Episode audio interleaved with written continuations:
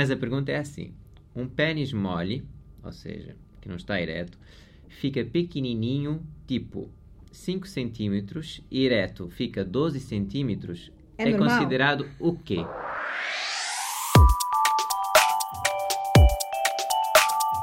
Então, este é mais um podcast do Tua Saúde e eu agora vou conversar com o urologista Dr. Rodolfo Favareto sobre a saúde masculina.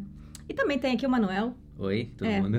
O Manuel que a gente vai falar com a gente também, porque ele tem a coisa, o dito cujo, né, que nós estamos aqui falando e também dá mais autoridade aqui à nossa conversa. Oi, doutor Rodolfo. Olá, tudo bem? É um prazer aí poder ajudar com vocês, aí, poder falar com vocês.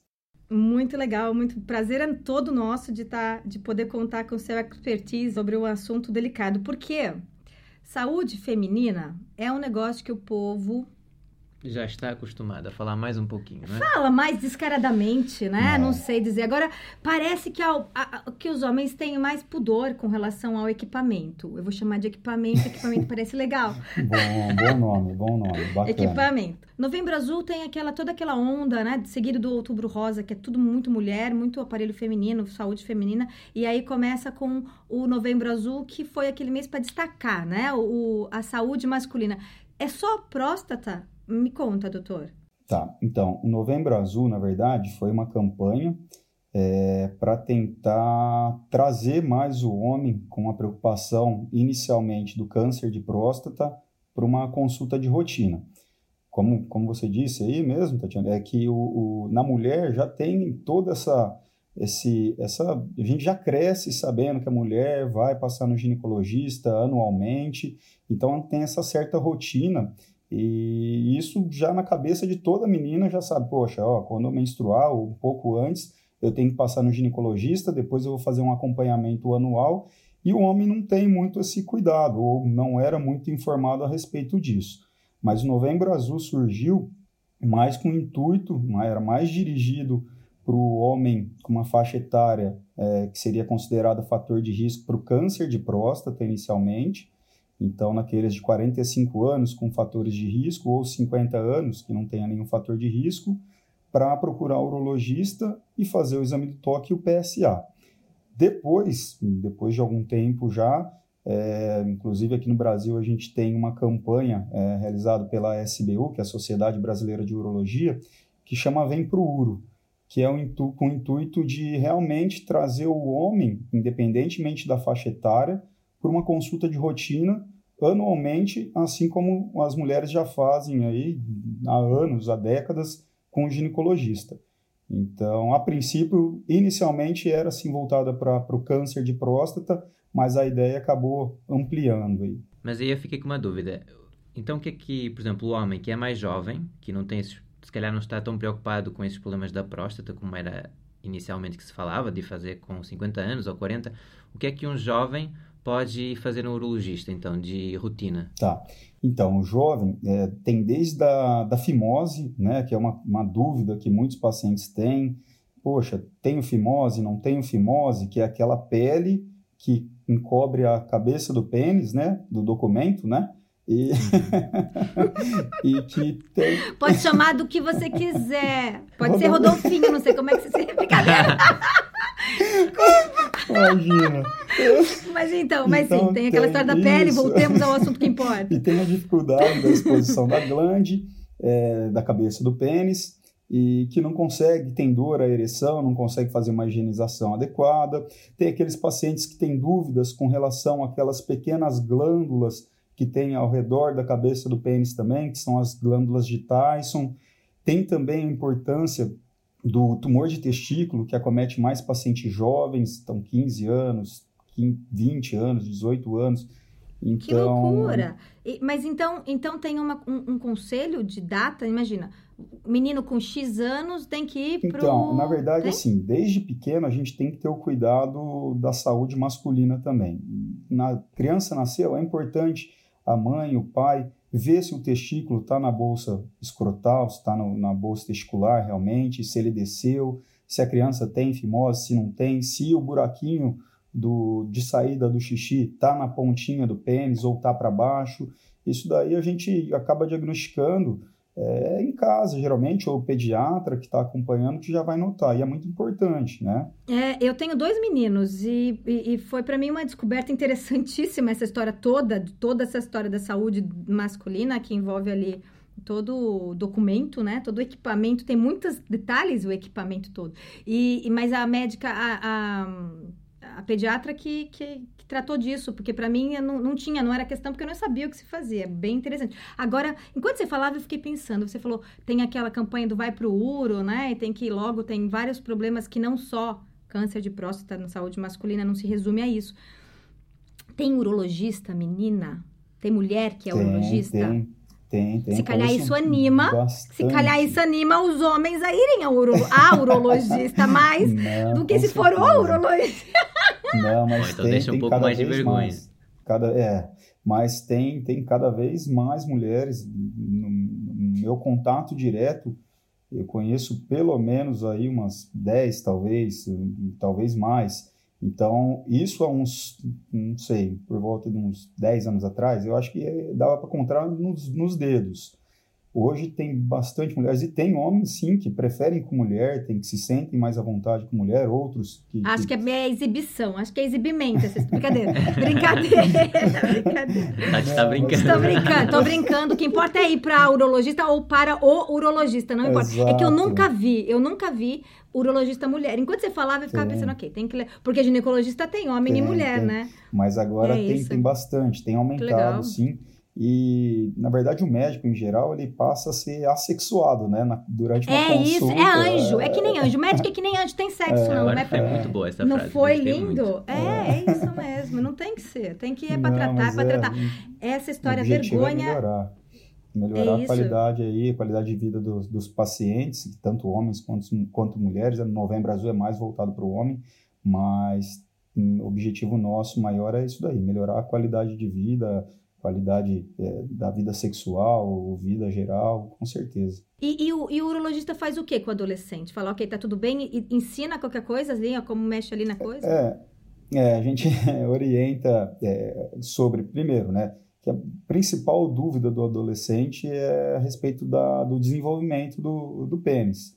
Então, saber se está normal, não está, não, mas o tamanho está adequado? Está adequado, não. Ah, e é tá. isso do tamanho. Como é que é essa história do tamanho? Eles, é... eles pedem para você medir ou você ensina eles medirem em casa? Conta tudo, não, doutor Rodolfo. Poxa, ainda não tive, não tive essa, essa, essa dúvida ou, ou a solicitação para fazer a, a medição medir. durante a consulta.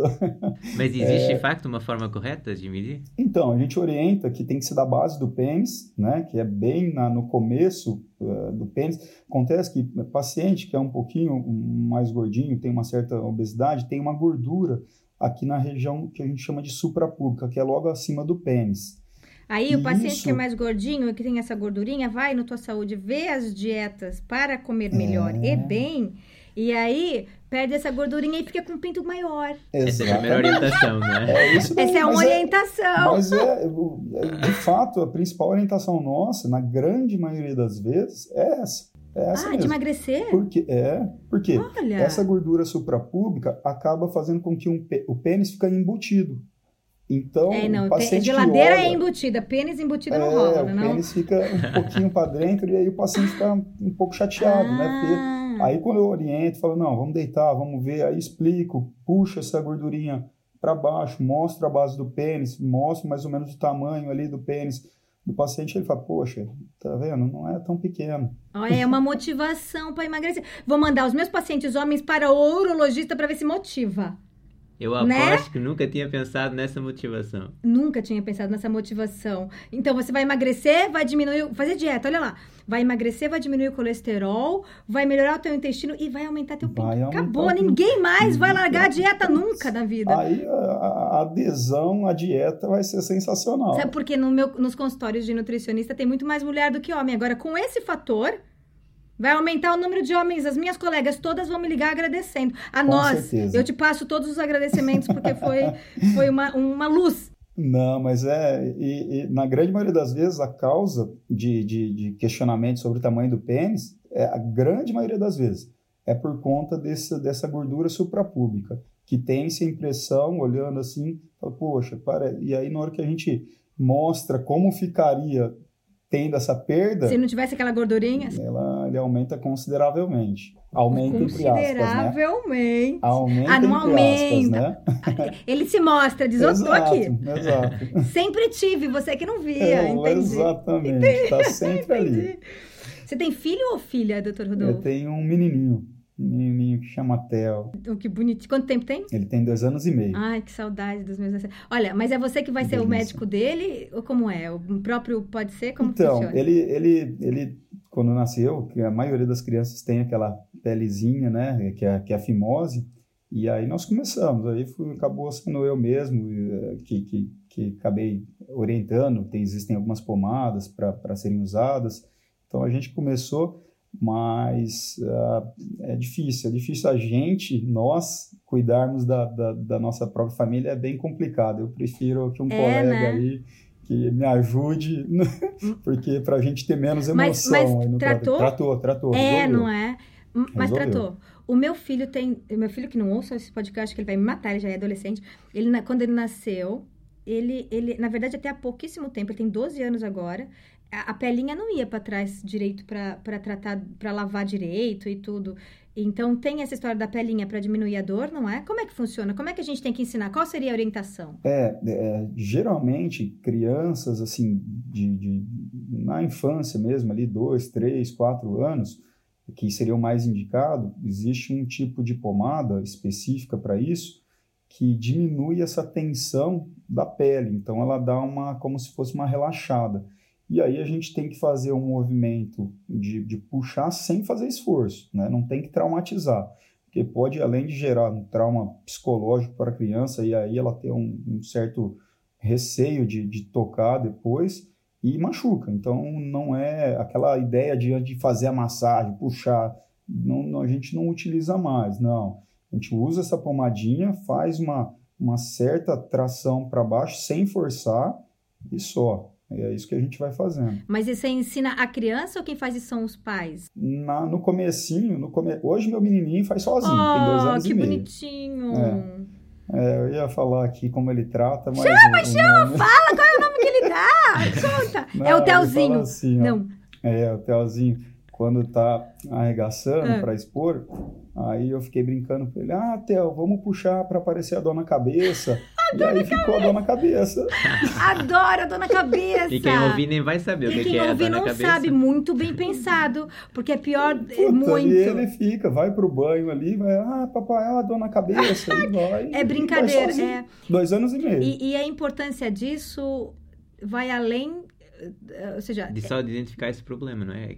A criança vai ficar para sempre preocupada, vai saber que tem que ter preocupação com a saúde, com é, a limpeza, com tudo, com né? toda a sua saúde masculina, exato, tudo que exato. envolve é. ali o andar de baixo. E se não for para trás a coisinha? E se não for para trás a pelezinha? O que que acontece? Então, é, existem alguns, é, algumas causas, algumas, alguns processos inflamatórios, infecciosos, é, por conta da umidade local, por conta de, de má higiene, dificuldade para fazer a higienização, que pode dar infecções que a gente chama de balanite, balanopostite, são infecções na pele do prepúcio e lá na frente, se ficar muito recorrente e essa dificuldade de se expor à glande, é considerado também um fator de risco para câncer de pênis, né? Então, é por isso da importância sempre é, que no Brasil, principalmente em áreas menos favorecidas ou que tem menos acesso ao consultório médico em geral,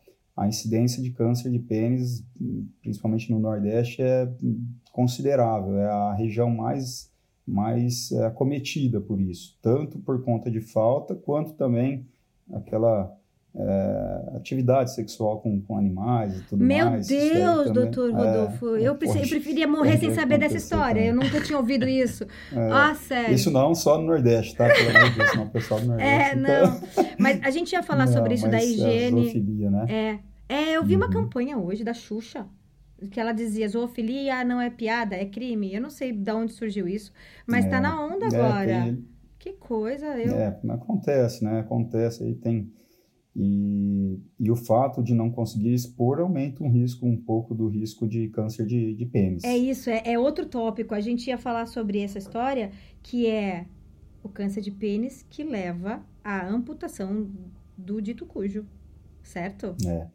é dependendo do, do estadiamento, do momento que foi é, diagnosticado, ele pode levar, tem tratamentos mais leves, que são tratamentos locais, minimamente invasivo, e alguns casos que, dependendo do, do nível de acometimento, tanto de profundidade quanto de comprimento, que pode levar a uma amputação parcial ou total do pênis. Né? Infelizmente é uma realidade. Ou seja, é um negócio que você aprendeu ou não quando era pequeno, mas que só vai ter a consequência quando é mais velho. Ou seja, é, é, é um aprendizado que, que tem que ser feito, né? É uma coisa que a pessoa, a pessoa tem que aprender a lavar direito exato, o seu próprio exato. pinto, uhum. né? É para ter ele sempre para poder lavar a vida inteira ele, porque um é, dia ele pode ter metade dele para lavar. saudável, né? Para poder usar, para poder lavar, para poder, né, usufruir. Mas é, é, é algo que parece tão simples, não é? Mas exato. tem também uma forma certa de fazer isso. Tem uma forma Higiene. certa de fazer isso? Como é que se faz? Boa pergunta, Manuel. Como Obrigado. é que se limpa o pinto? Como é que se limpa o pinto, doutor Rodolfo Favareto? o que é importante, assim, é, é, a pele do pênis, assim, é bem sensível, né? Então não adianta a gente tentar é, tracionar com, com força, usar algum tipos de produtos aí.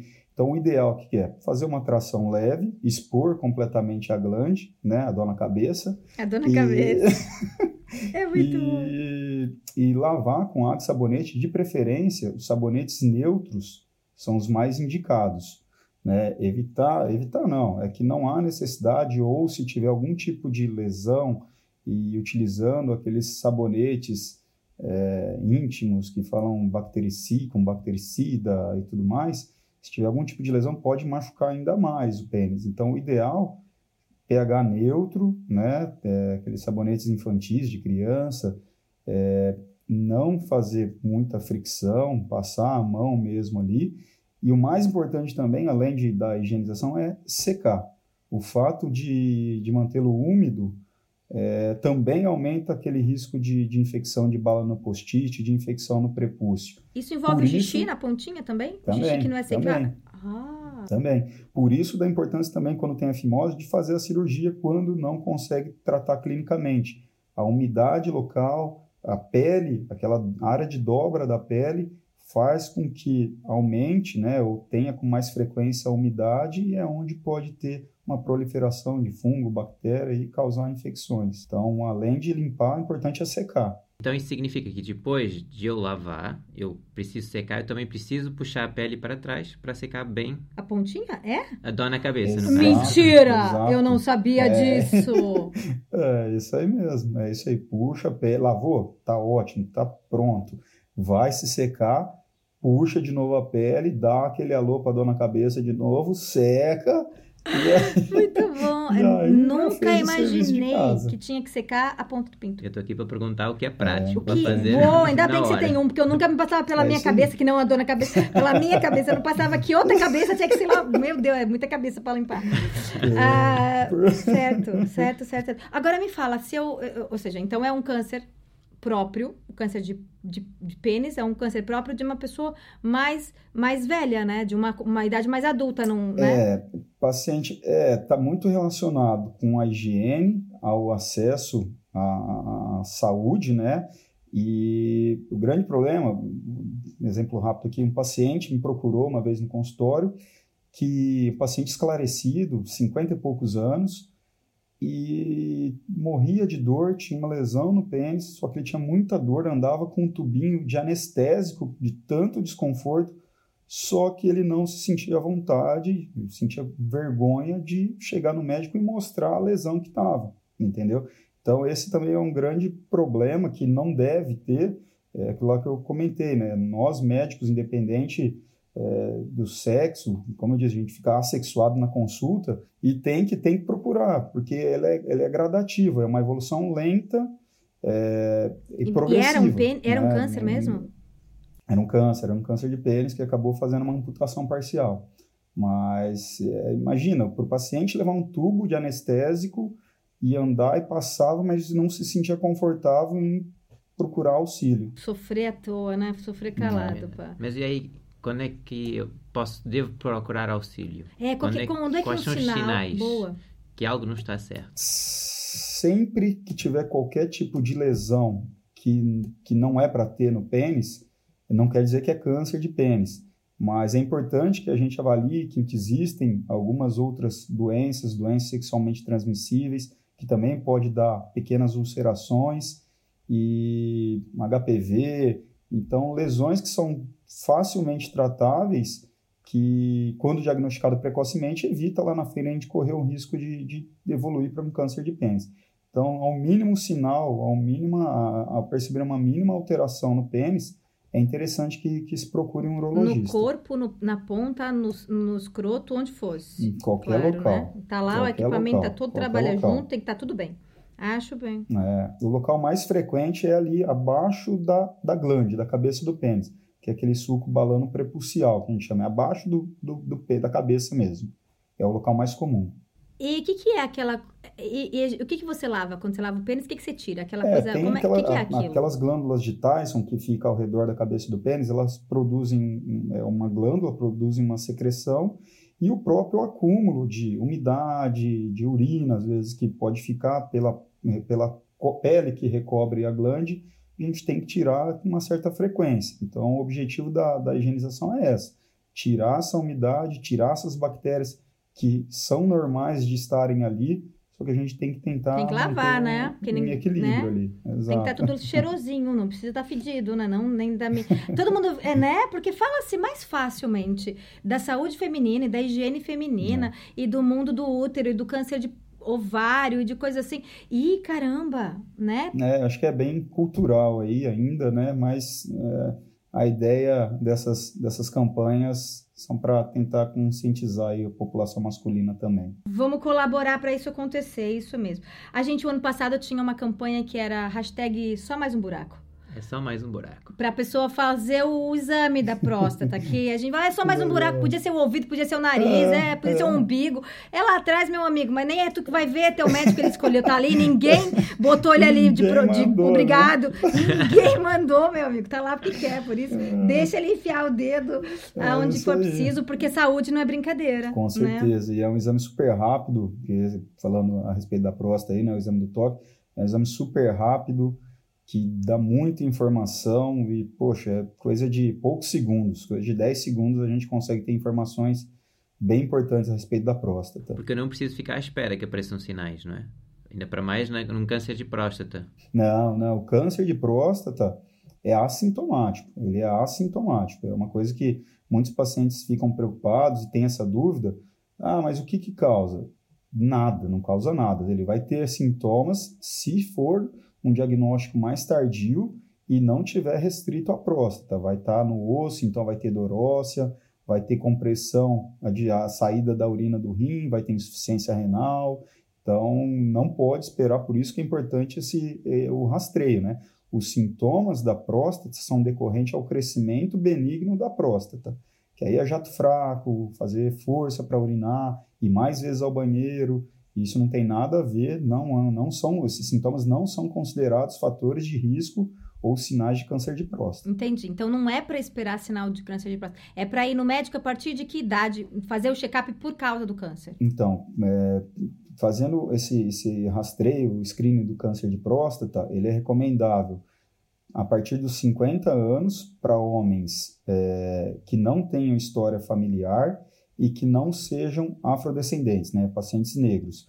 Os pacientes negros, afrodescendentes, eles têm um risco maior de câncer de próstata e os pacientes com história familiar também existe um risco de câncer de próstata. E esse paciente tem que começar com 45 anos, o rastreio, tá? Eu vou ter que começar com 45, Por quê, Manuel? por causa de meu pai. O que, que tem seu pai? Teve câncer de próstata.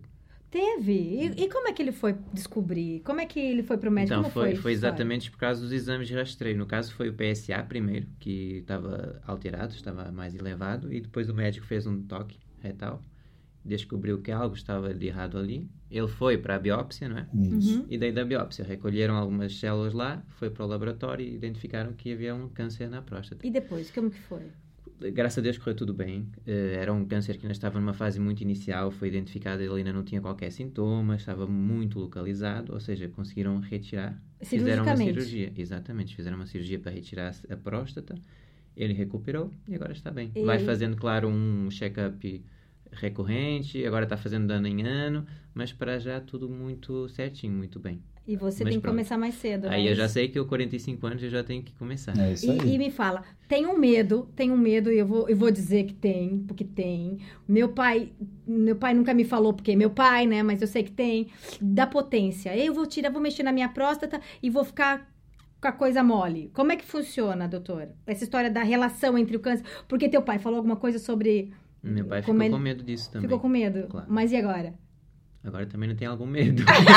ele, mas... Desde que ele ficou com, com problema na próstata, ele tem sempre um medinho. Mas, mas a cirurgia não influenciou ou influenciou? Ele fala, hum, numa não fase inicial, Numa fase inicial, sim. Teve algum, algumas complicações, porque ainda estava tudo, acho eu, que, que acredito que o ah, doutor Rodolfo vai diz, diz pra gente, melhor. deixa a gente falar a besteira mas, que a gente quer, depois o doutor como estava tudo conserta. um pouquinho ainda inflamado, tudo ainda cicatrizando, ele ainda teve um pouquinho de dificuldade. De ereção. Exatamente. Ah, coitado do seu pai, ele vai falar, não mostra esse podcast pra ele. Podcast.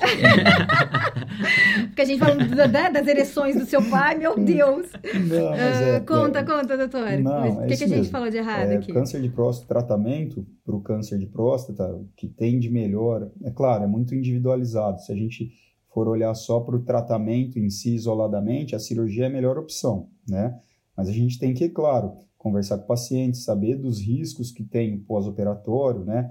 Que um dos riscos realmente é ter essa impotência, ter incontinência urinária e talvez para o paciente, é, apesar da cirurgia ser o melhor tratamento, se correr esse risco de ter esses sintomas, para ele seria péssimo. Então a gente tem que individualizar muito bem cada caso.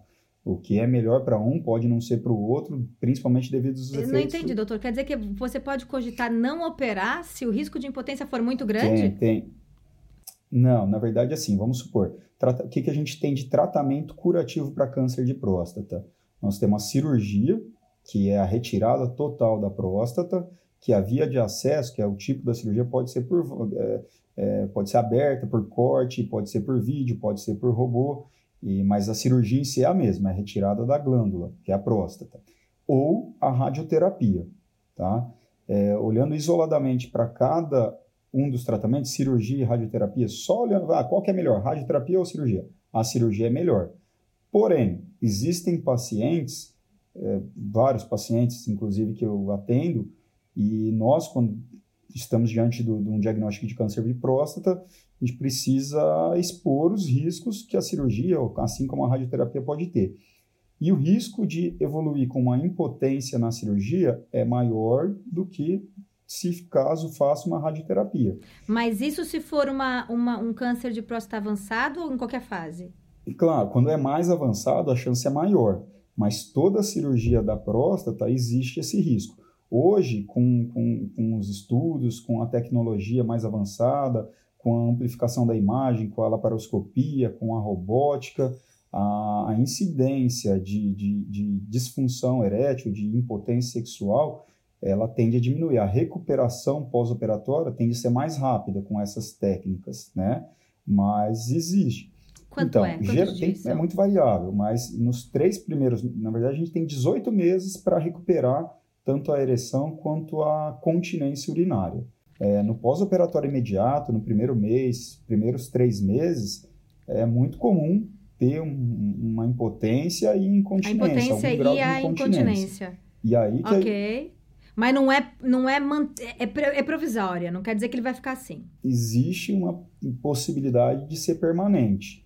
Depende muito do okay. estadiamento, do, do, diagnóstico, por isso da importância aí do, do rastreio do câncer de próstata, um diagnóstico precoce, para tentar certo. diminuir a, o risco dessas complicações. E isso significa, deixa bem claro, doutor Rodolfo, meu filho tem 12 anos, como é que você falaria para mim? Leva esse menino quando para o urologista? Ah, é importante que pelo menos uma consulta de rotina anual é válido, ou quando surgir algum tipo de dúvida, porque é, é, dependendo da faixa etária, tem aquelas incidências de doenças diferentes, né?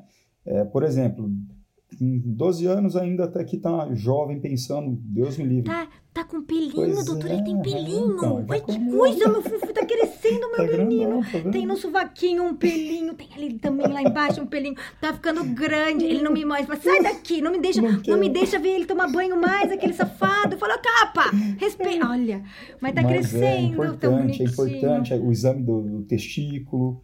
Ele, uma vez 12, a partir de 12 anos, ele vai pro médico uma vez, por, uma vez por ano, que nem mulher. acompanhamento, 12 acompanhamento, anos. Fazer um acompanhamento. Né? É importante. Ok. Mesmo que seja, não, tem alguma dúvida? Para a gente tentar, às vezes, em casa, dependendo, tem certo receio com o médico, às vezes pode ser que a gente faz algumas, algumas perguntas, algumas questões direcionadas para ver se como é que tá, então pode, pode auxiliar, né? E tem, e tem especialidade, tipo, tem dentista para adulto, tem dentista para criança. Tem urologista de adulto e urologista de criança? Tem, tem é, urologia pediátrica. Existe uma Tem? especialidade, existe, que é uma subespecialidade, na verdade, da urologia, é, que, que, que trata também. Mas todo, todo urologista, por formação, ele é capacitado também para cuidar, independentemente da idade, homem, mulher, é, jovem, é, mais velho, novo, independentemente da, da faixa etária. Essa, é- agora o Dr. Rodolfo falou de algo que é uma dúvida que eu já ouvi algumas vezes e que é: urologista trata só homem?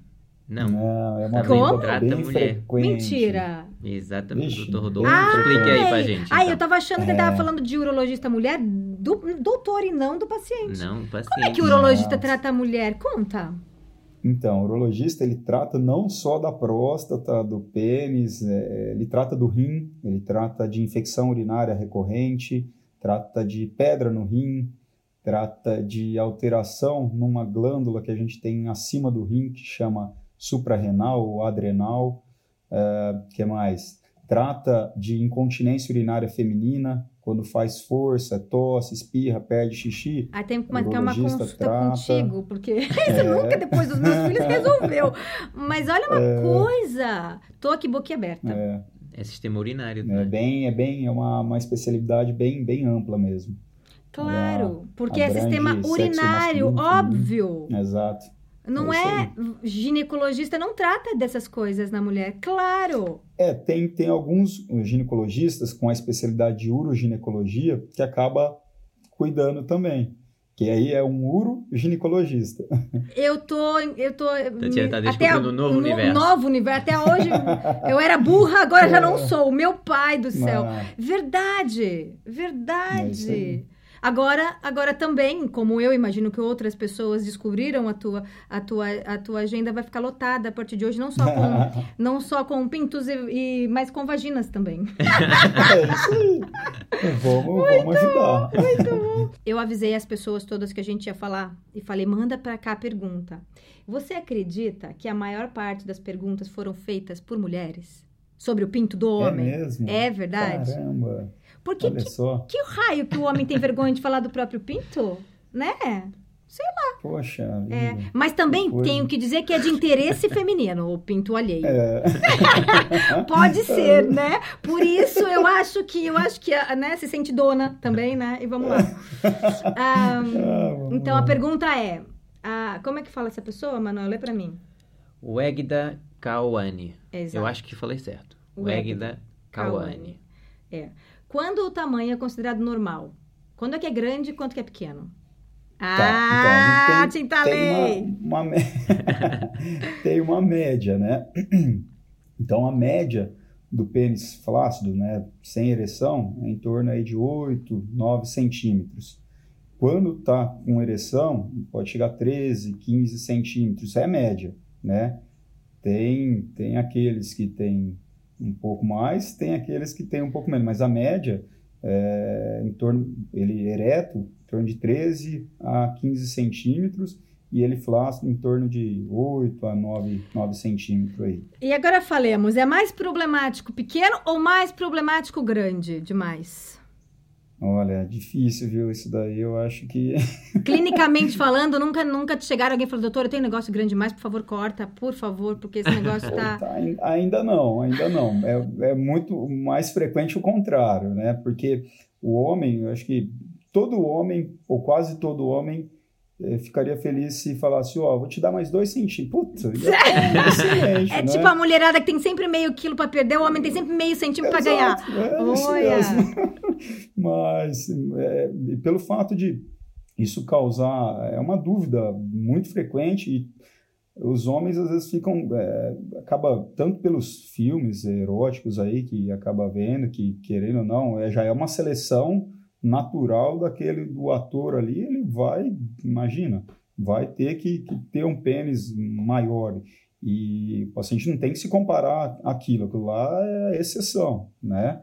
É saber que o tamanho ali normal é em torno dessa, desse, desse comprimento e que a grande maioria que chega no consultório com essa dúvida, eu vou te falar, talvez 90%, 95% tem um pênis totalmente normal. Agora, e que rufem os tambores agora. Vai, Manuel. Doutor Rodolfo vai responder o que o povo perguntou. E eu não vou fazer filtros aqui, vou perguntar exatamente como me perguntaram aqui, que era para ti. Então Vamos é. Lá. Bora lá. Preparado? Vamos lá, tô, tô firme.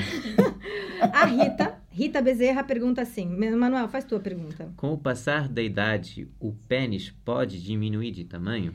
É muito. Era minha essa pergunta. Eu nunca pensei tem... em fazer, mas eu, eu nunca Tati... soube que eu tinha essa pergunta para fazer. Tem... A Tati criou um perfil chamado Rita para perguntar não, isso. Não, mas, eu, mas não é. Manuel, que ainda me deixa mal. Mas é verdade que quando ela falou, ui, eu nunca pensei nisso, mas é uma dúvida minha também. Me conta. Não, então, o pênis ele não, não diminui de tamanho, né? O que pode acontecer é aquilo lá que eu comentei. Pode embutir, pode aquela certa gordurinha. É, o homem tem um corpo cavernoso, que, que são as estruturas que dilatam quando tem a ereção, que a prótese peniana não vai aumentar e não vai diminuir. Então, ah, vou colocar uma prótese peniana para aumentar o pênis. Não tem jeito, não tem jeito de aumentar com a prótese. A prótese, ela é, o tamanho dela é definida de acordo com o tamanho do corpo cavernoso do homem. E aquele corpo cavernoso é estático. O que pode acontecer realmente é o pênis, conforme vão passando as, ah, vai passando a idade, pode ter aquela gordurinha suprapúbica, o pênis entrar um pouquinho ali e ter a impressão de que ele diminuiu. Mas não assim, é claro, o que pode ter também é alteração da ereção, né? Não está tão túrgido, então ele não vai ficar com o comprimento que ficava antes numa ereção pregressa. Mas o tamanho é o mesmo. Tamanho é o mesmo. Teoricamente, o tamanho é para ser o mesmo. O corpo cavernoso, que é o que, que mostra o tamanho do pênis, ele é, ele é o mesmo durante, depois da, da certa adolescência, né? Quando é que fica? Como é, quando é que fica com o tamanho certo? Definiu aqui. No mais que isso não vai.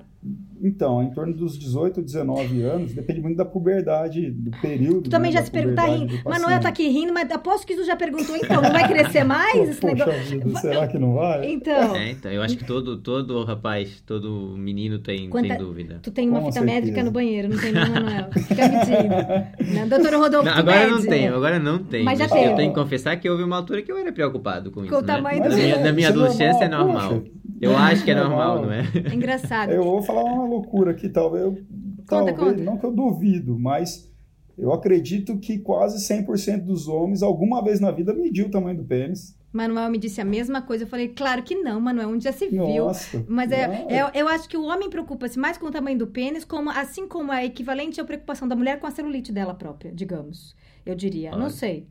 É isso aí, né? eu acho que é isso Porque aí. a mulher não fica, eu acho, não sei se é porque eu tô muito bem servida, mas eu nunca fiquei pensando no, ah, e tal, porque, porque vai muito mas além é. do tamanho, né? Não, tamanho não é documento, é, é lógico, verdade. Vixe, é, né? Não é o tamanho que vai garantir que vai ter uma, uma boa, uma boa performance, é outra história, né? É verdade. Exatamente. Ok, mas tem a Rita já perguntou, a Lari. Ah, eu perguntei aquilo do tamanho porque tem essa pergunta. Lari99 diz assim: Verdade que o tamanho grande. Tá vendo como é só mulher que pergunta? Só mulher que pergunta. Verdade que o tamanho grande machuca o útero? Então. Isso e dor de cabeça. Ai, dor de cabeça e tal. É, tá, é muito grande.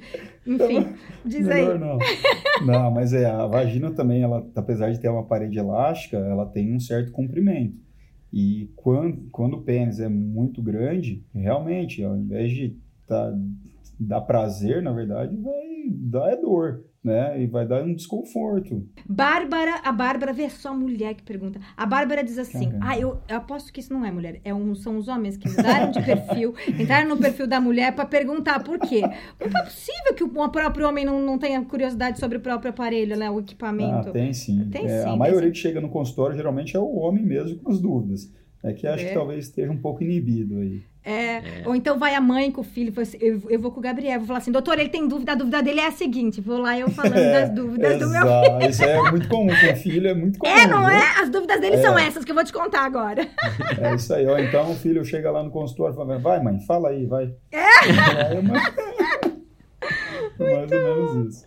Muito bom. Então, a Bárbara diz assim, Manuel, fala essa aí, que eu acho que vai ficar engraçado no seu, sei, no seu Bárbara... sotaque português. Seu sotaque português vai ficar foférrimo. Eu não sei se a Bárbara está perguntando para o filho, para o marido, mas a pergunta é assim. Um pênis mole, ou seja, que não está ereto, fica pequenininho, tipo 5 centímetros, ereto fica 12 centímetros, é, é considerado o quê? Ela quer então, especificamente o pinto exato. Do, é, de alguém que. Exato. ela mediu pequeno, ela mediu grande, mas não é dela. Não, vamos né? fazer. Tem aqui umas medidas bem específicas. Bem específicas. É, é aquilo lá. Então, assim, a, a média do pênis é aquilo que eu falei: 13, 12 a 15 centímetros. Então, é claro, tem o desvio padrão, um pouquinho para mais, um pouquinho para menos. Não dá para a gente falar é, por esse tamanho que, ah, não, tem uma, um certo. É, pênis é pequeno ou tem uma certa uh, deficiência, alguma alteração com relação ao volume e tamanho do pênis. É um pênis que é considerado, pela literatura e, e pelo, pela média geral, considerado normal. Né? Não, tem, não tem nenhuma normalidade nisso, né? Acho que é basicamente isso. Você falou desvio padrão e eu lembrei de uma pergunta qualquer sobre o desvio do pênis, né? Porque tem pênis torto, é... mas isso não é clinicamente importante. É, é, a, é a personalidade dele, né? Me explica. né? Ele gosta de vir é, olhar tem... para direita, ele gosta de olhar para esquerda, para cima, sei lá. Mas não é uma coisa clínica. Me conta, não sei. Pode ser ignorância a minha pergunta, mas diz. Não, tem sim. Tem essa, essa é, curvatura do pênis que algumas vezes pode sim precisar de algum tratamento dependendo da angulação. Existem pênis que têm uma tortuosidade patológica que não consegue urinar, não consegue ter atividade sexual. Pênis de 90 graus, angulação, existe. E aí a gente tem que fazer um método cirúrgico, algumas vezes colocar prótese. Então, tem a doença de Peyronie ou Peyronie, que também é, é relacionada a essa tortuosidade, que na grande maioria das vezes, graças a Deus, é uma tortuosidade de uma pequena angulação que não vai afetar em absolutamente nada, nem para urinar, nem para ter atividade sexual, mas quando a angulação é mais acentuada, é, pode acontecer de ter esse, essa parceira reclamar de dor por conta ah, da, da, da, curvatura. Da, do, e, então é isso, é ir para o médico, né? Tá na dúvida, vai é, para o médico. É isso. E, claro, e quanto antes também existem tratamentos medicamentosos que geralmente a gente utiliza por seis meses, né? Então, começou a tortuosidade. Se a gente pegar esse início da tortuosidade em até seis meses, com um tratamento medicamentoso, pode ser que a gente estabilize ou até melhore. Porque isso Depois começa... de seis meses... Isso não é uma coisa é, que... Ele tende... Ele pode, é, ele pode ser adquirida ou congênita, ah. né? Então, às vezes, quando tem pequenos traumas, né, microtraumas no pênis, tanto de jogou bola, bateu a bola, ou bateu ali, ou durante o ato sexual mesmo, teve algum tipo de traumatismo. Quebrou o pinto. Algumas, Jura é, que dá pra quebrar? Fratura de pênis. tem fratura de pênis. É isso aí. Só não, não ingessa, mas que tem fratura, tem. E aí é tratamento cirúrgico na maioria das vezes. Puxa, eu imagino quebrar um é. braço, mas quebrar um pinto, pai do céu. É. Não é, é não? complicado. É complicado. Ixi, já pegou algum pinto quebrado, doutor? Já teve já, na tua mão aí um pinto quebrado? Alguns. Alguns. E, não que eu quebrei. Não que você quebrou. Arrumei. Mas você arrumou. Mas o que, que causou esses, esses pintos quebrados aí que, que você acabou Na por pegar? Na grande maioria das vezes é o ato sexual. Ah, que violência. Sexual. Estão experimentando é. coisas novas. Pai do céu. É, que medo. É aí, tá entendido. É o, vamos lá. É Temos algumas perguntas, já vamos pro final. É, tá muito, muito divertido, mas eu acho. Uh, a gente pode. Isso aqui tem pano pra manga, a gente ficava aqui a tarde inteirinha, Barato, né? Não? Poxa, tô adorando. Que bom. Eu estava vendo aqui uma pergunta que é muito interessante. Pergunta que é uma, é uma curiosidade, eu nunca tinha pensado nisso, que é a Daiane perguntou, falou assim: informa para nós se o homem pode usar o sabonete íntimo feminino e se causa algum efeito. Ser feminina é um É, pinto. bem- é bem curioso essa pergunta. É. É, então, é, eu costumo, na verdade, orientar para que não utilize, tá? Por conta daquele lado, pH, por conta da, da sensibilidade da pele do pênis, apesar de ser é, teoricamente específico, mas não é recomendável. O melhor, o que nós urologistas é, recomendamos, é o pH neutro, sabonete infantil, que é o que dá menos reação. É impressionante o tanto de paciente que às vezes chega fala, poxa, estou com machucado ali no pênis, estou usando aquele determinado sabonete conhecido, tal, que usa a parte íntima.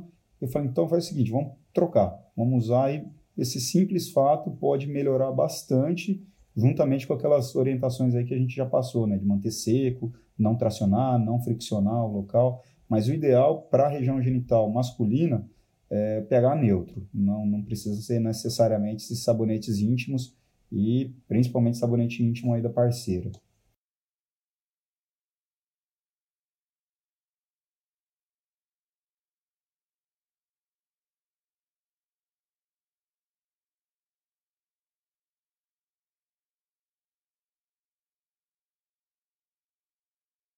A Daiane pergunta assim: contaminação cruzada, infecções que passam do casal, dois pontos, marido e mulher e outros casais também. Hum, Por favor, interprete. Conte, comente, por favor.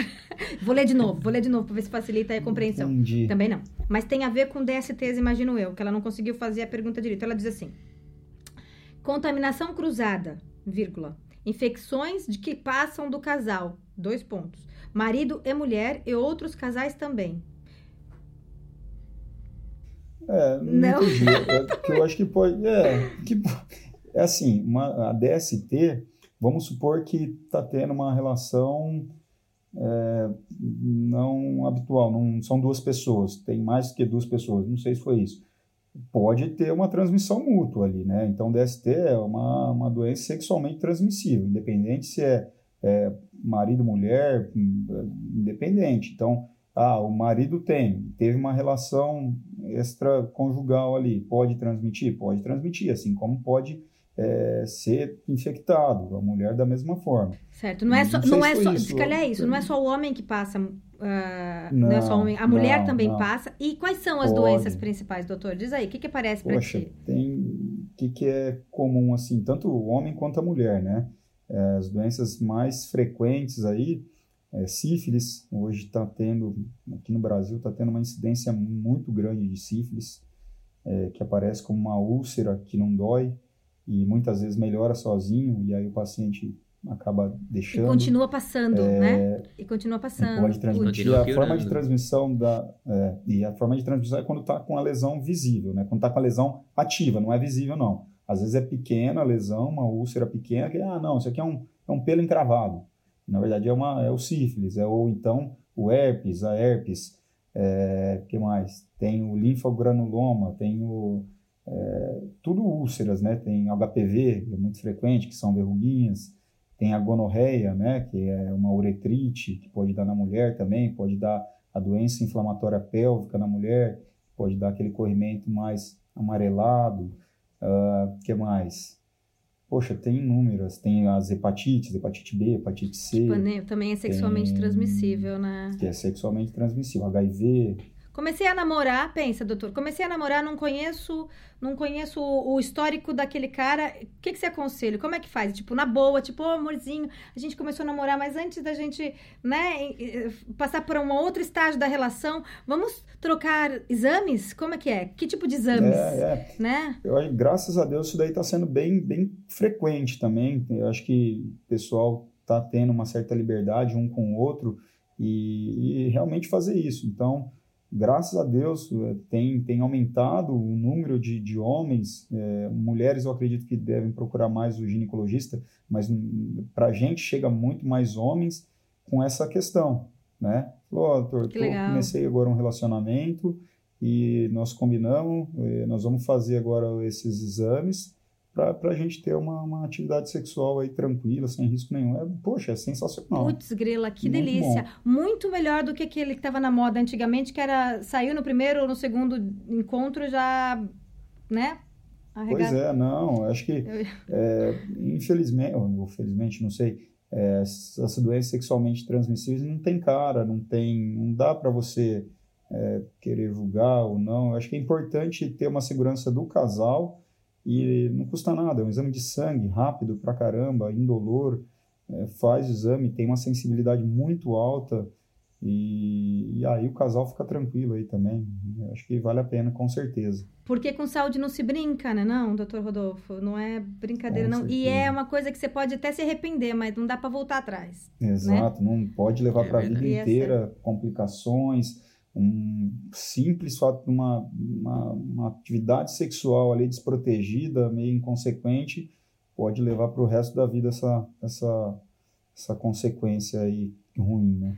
Ai, eu acho que eu tô assim, acho que eu não, né? Tô assim, sem, sequei, não tem mais pergunta. Conta aí, Manuel, e tu? Eu tô muito, eu tô, gostei muito dessa Adorei. conversa, tô amando descobrir essas dúvidas todas e a resposta para cada dúvida que está aqui. É isso, adorei. Então, é, mas é no novembro azul, é no outono rosa, outubro rosa, é no janeiro, sei lá que cor que é o janeiro, que lá que cor que é o fevereiro.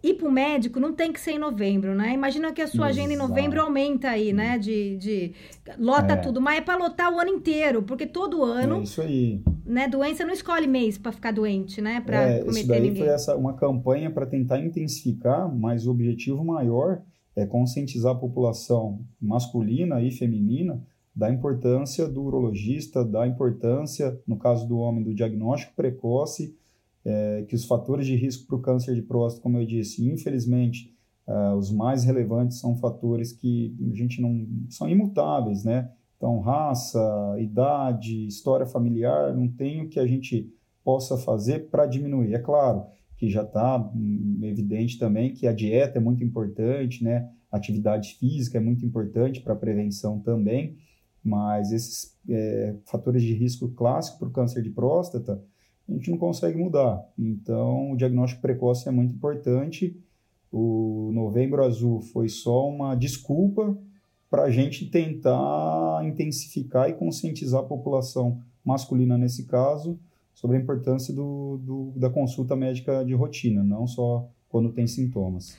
O que eu levo daqui é, meu amigo, marca o urologista todo ano, lava esse negócio para ficar cheiroso, bonito e para Exato. ter a vida inteira. E que mais, Manuel? Fica atento em alterações que surjam. E mostra aí o seu fiofó pro médico quando for a hora, porque é só mais um buraco. É só mais um é buraco. É só mais um buraco. Não é, é não? mesmo. Muito legal. Muito bom. Muito legal. Ah, numa conversa super simples e direta, adorei falar com o Dr. Rodolfo Favareto. Adorei foi muito interessante entender quais são os cuidados básicos, as dúvidas mais comuns das pessoas, que foram excelentes em nos colocarem sem tabus aqui as perguntas que a gente passou para você integralmente. e e que, como quem manda é o público, como quem manda são as pessoas que nos ouvem, a gente faz questão de entregar para elas aquilo que elas pedem. Por isso, homens e mulheres, fiquem aí atentos, porque com saúde não se brinca.